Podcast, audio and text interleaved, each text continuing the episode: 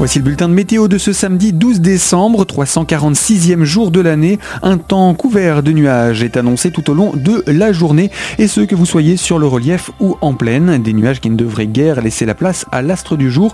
Pour autant, pas plus d'humidité après celle qui tombe durant la nuit. Pour ce qui est donc euh, du temps, le mercure lui indique 1 à 6 degrés à l'aube, 3 à 7 degrés au meilleur moment de la journée.